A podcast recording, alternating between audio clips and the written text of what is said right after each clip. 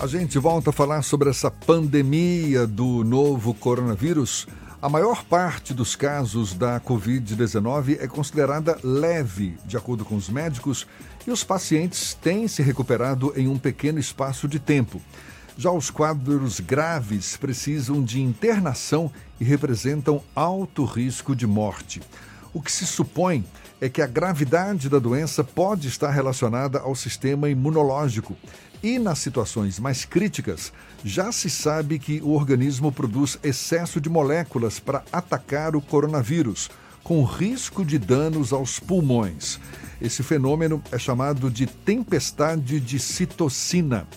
A gente conversa mais sobre o assunto com o coordenador do Departamento Científico de Imunodeficiências da Associação Brasileira de Alergia e Imunologia, o médico alergista Gesmar Rodrigues Silva, nosso convidado aqui no Isso é Bahia. Muito obrigado por aceitar nosso convite. Seja bem-vindo. Bom dia, doutor Gesmar. Bom dia, é um prazer estar aqui com vocês. A gente está sempre disposto, como associação, a estar informando a população sobre tudo o que está acontecendo. O senhor poderia explicar melhor o que vem a ser essa tempestade de citocina? Acaba sendo um cuidado a mais que os médicos devem ter com os pacientes que já estão sofrendo com a Covid-19? Então, essa tempestade de citocina, na verdade, é uma reação que o nosso corpo faz para combater os vírus, para combater bactérias em geral. Normalmente, a gente produz uma quantidade é, X até que a gente consiga eliminar esse vírus ou essa bactéria, né, no caso da pandemia, o coronavírus, e o nosso próprio corpo tem mecanismos de regular essa produção dessa citocina. E o que fazem essas citocinas?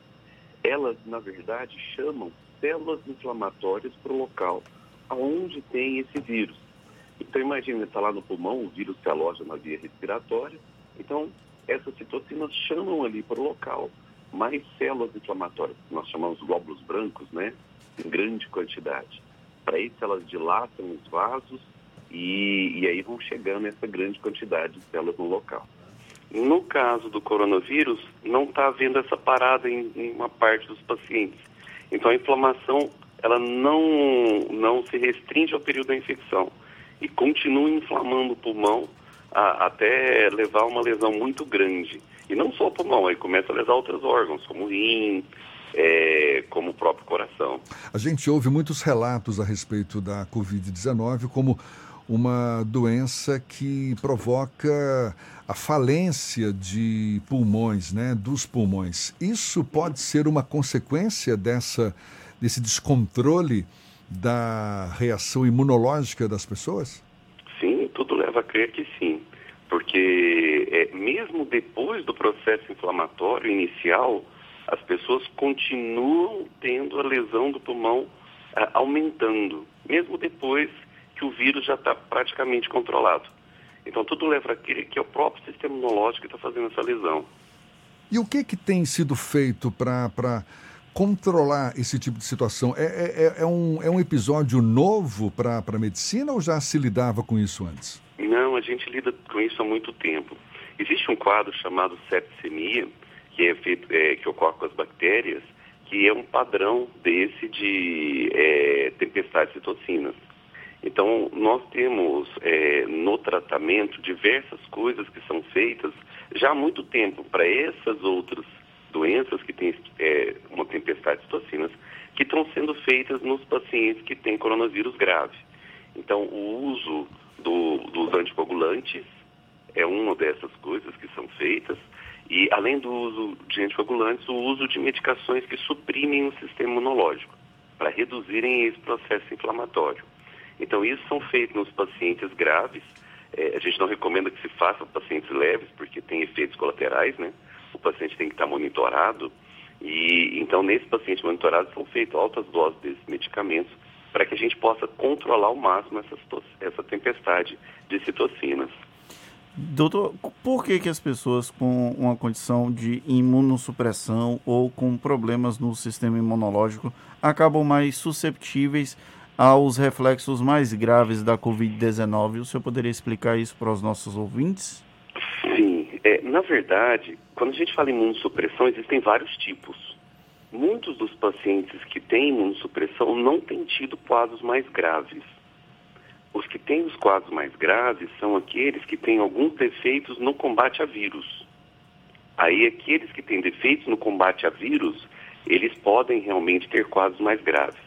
Mas, por exemplo, é, pacientes que têm alterações é, leves do, da parte da produção de anticorpos, pacientes que é, estavam em recuperação é, de transplante usando alguns imunossupressores, pacientes que têm doenças reumatológicas que usam alguns imunossupressores, nós não temos visto casos mais graves nesses pacientes. São pacientes com defeitos específicos realmente é, no combate do vírus. Só para assim, para entender mais fácil, o nosso terminológico é como se fosse as Forças Armadas. Então eu tenho um, um, um grupo de células especializado para atacar vírus. Né? Assim como nas Forças Armadas eu tenho um grupo por ar, que é aeronáutica, um grupo que ataca pelo mar, que é a marinha, um grupo que ataca pela terra, que é o exército. O sistema imunológico tem vários compartimentos. Então essas pessoas que têm o defeito contra vírus são as que acabam sofrendo mais. Nos outros, nós estamos agora aprendendo, né, que eles estão tendo uma evolução normal, não pior do que a população em geral. Eu não sei se é a mesma resposta que o senhor vai dar, mas é, é, pegando carona e talvez até seja a mesma essência da pergunta que o Fernando te fez, mas por que que as reações à Covid-19 diferem tanto entre as pessoas? É basicamente isso que o senhor falou ou poderia falar algo mais? Então, existem outras coisas que estão sendo estudadas nesse momento. Tem um, um vírus, para entrar dentro da célula, ele se liga num receptor, tá? É, e esse receptorzinho, ele varia de uma pessoa para outra. Então, o que mais tem sido estudado hoje são essas variações desse receptor. Se existe um grupo de, de pessoas que tem um receptor que é mais fácil de entrar e faz com que o vírus realmente consiga se espalhar e exercer a sua função de matar as nossas células e ativar o sistema imunológico de forma mais importante. Então, o que a gente está estudando hoje é uma coisa que chama polimorfismo genético de um receptor, que é o receptor que o vírus usa para entrar nas células. O senhor acredita que, mesmo sendo um vírus recente, ele já possa estar sofrendo algum tipo de mutação? Porque a gente sabe que os vírus, em geral, eles têm, não é, taxas de, de mutação, de recombinação genética, que faz com que a capacidade de infecção também possa ser diferente de acordo com essas mudanças, não é? Sim, com certeza. Quando o vírus vai espalhando em diferentes populações, ele tem que se adaptar para poder sobreviver nessas diferentes populações. Então ele já vai sofrendo mudanças. É, o vírus que foi detectado na China, ele já é um pouquinho diferente do que a gente tem no Brasil. O, por exemplo, no Brasil, os vírus que são detectados no Brasil são mais parecidos com os vírus que são detectados na Europa do que efetivamente com o vírus original da China. Então, uma vacina, uma vacina que, por, por, exemplo, pode ser desenvolvida na Europa ou na China, ela, ela pode não ser tão eficaz aqui no Brasil. Acho que a, vacina em si, a gente utiliza pedaços do vírus que são comuns a todo o, pessoal, né? Então, é, vai ser uma coisa mais uniforme. Como é, a gente voltando um pouco para a tempestade de citocinas, o, a infecção do novo coronavírus ele provoca em algumas pessoas a produção exagerada das citocinas que acabam atacando organismos, órgãos do corpo, sistemas do corpo que estavam em funcionamento e que acabam prejudicados.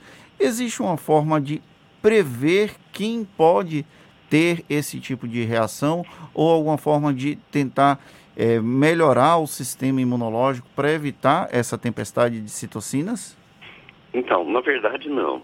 O, quando a gente é, vai estudar, nós ainda não conhecemos quais são esses fatores que levam com que a, a pessoa tenha tempestade de citocinas. Nós sabemos que 10% da população que é infectada pelo vírus acaba tendo esse quadro. É, hoje nós sabemos que as pessoas de maior risco são os idosos, o, o pessoal que tem diabetes, é, os hipertensos e obesos. Agora, na população em geral, nós estamos vendo muitas pessoas que não encontram nesse perfil, tendo esse quadro, mas nós ainda não sabemos prever. Com relação ao sistema imunológico, é, não tem muito segredo. É uma alimentação saudável, uma noite de sono tranquila, dormir bem, né? E uma vida com atividade física, uma vida ativa. É, não existe nenhuma vitamina, nenhum remédio milagroso que vai aumentar ou melhorar o sistema imunológico. Até porque o grande problema dos pacientes graves é o excesso do sistema imunológico. É ele trabalhando de forma excessiva. Pela sua experiência, doutor, pela, pelo que o senhor vem observando também ao longo dessa pandemia, o que, o que mais chama a sua atenção pelo inusitado, pelo, eh, digamos, pela novidade em se tratando de novo coronavírus? É, o, o, coronavírus é um vírus que já circula há muito tempo. Nós temos outros tipos de coronavírus, né? É, o que chama atenção é a capacidade que esse vírus tem de espalhar. Ele espalha muito facilmente comparado com outros coronavírus que nós já tivemos anteriormente. Então isso chama muita atenção. Outra coisa que o pessoal tinha muita dúvida seria a condição dele sobreviver em climas quentes, né? E nós vemos estados como Amazonas, Pará, Maranhão, Ceará, próprio Recife, né? É, que são estados quentes e que o vírus realmente se espalhou numa velocidade muito grande. Então, isso são coisas que chamam muita atenção da gente. É, agora, a mortalidade do vírus é até menor do que do outro coronavírus que a gente teve. Só que como ele espalha rápido, o número de pessoas contaminadas é muito grande, é, o, a mortalidade acaba sendo alta, né? Muita gente que acaba morrendo. O senhor acredita que a gente vai poder continuar falando que estamos numa pandemia até quando? Então, a pandemia é quando eu tenho muitos, é, muitos países envolvidos. Né? À medida que a gente está tendo controle dos países, a gente não tem mais casos grandes, número de casos grandes, a gente muda o nome de pandemia para endemia. Nós vamos em breve mudar, em alguns meses, mudar de pandemia para endemia. Então nós vamos ter casos esporádicos acontecendo em várias partes do mundo. Mas enquanto nós não tivermos realmente um mecanismo de proteção importante como uma vacina, é, é, difícil a gente falar que nós não estaremos susceptíveis a uma segunda onda. Porque ainda vai ter muita gente da população que vai estar susceptível, que não teve ainda contato com o vírus, não está protegida. Quer dizer, uma pandemia pode evoluir para uma endemia e depois para uma epidemia, não é isso? Que é uma é uma incidência mais localizada. Então, localizada então, em algumas regiões. Imaginando exatamente. então já no nível de epidemia, o senhor acha que aqui no Brasil essa epidemia poderá persistir até quando? Então, vamos botar assim, nós vamos baixar né, os nossos níveis, é, provavelmente até agosto deve estar baixando. O Brasil é muito grande, né? Então nós temos os estados em diferentes situações. Nós temos estados que já estão atingindo o pico e outros estados que estão no início. O, o país é muito grande. E então acredito que lá para agosto a gente já deve estar reduzindo os casos. E se a gente tiver um controle bom, a população entendendo os cuidados do dia a dia, que é usar máscara, manter o distanciamento social, é, mesmo quando ela vai sair para o mercado, ela vai sair para algum lugar, ela vai fazer as compras, a vida tem que voltar ao normal. Mas as pessoas fazendo os cuidados no dia a dia, é, é bem provável que a gente mantenha esses casos baixos. E temos que fazer o controle do que vem de fora. Igual, por exemplo, os Estados Unidos está fazendo agora. Agora os Estados Unidos barram o Brasil para poder entrar. Porque sabe que quando o brasileiro viajar, a chance de levar é grande. Então nós vamos ter que ter uma, um controle importante de fronteira. Qual país está tendo problema, moço? Se esse país está tendo problema, aquele pessoal que está vindo de lá não vai poder entrar. Ou se entrar, vai ter que ficar em quarentena para que a gente não receba outros casos de fora e não comece o ciclo novamente. É, tem muito chão pela frente ainda para a gente muito chão. se sentir bem confortável né, diante desse novo coronavírus. Doutor Gesmar Rodrigues Silva, muito obrigado pela sua participação conosco aqui no Isso é Bahia. Um bom dia para o senhor. Obrigado, bom dia para vocês também.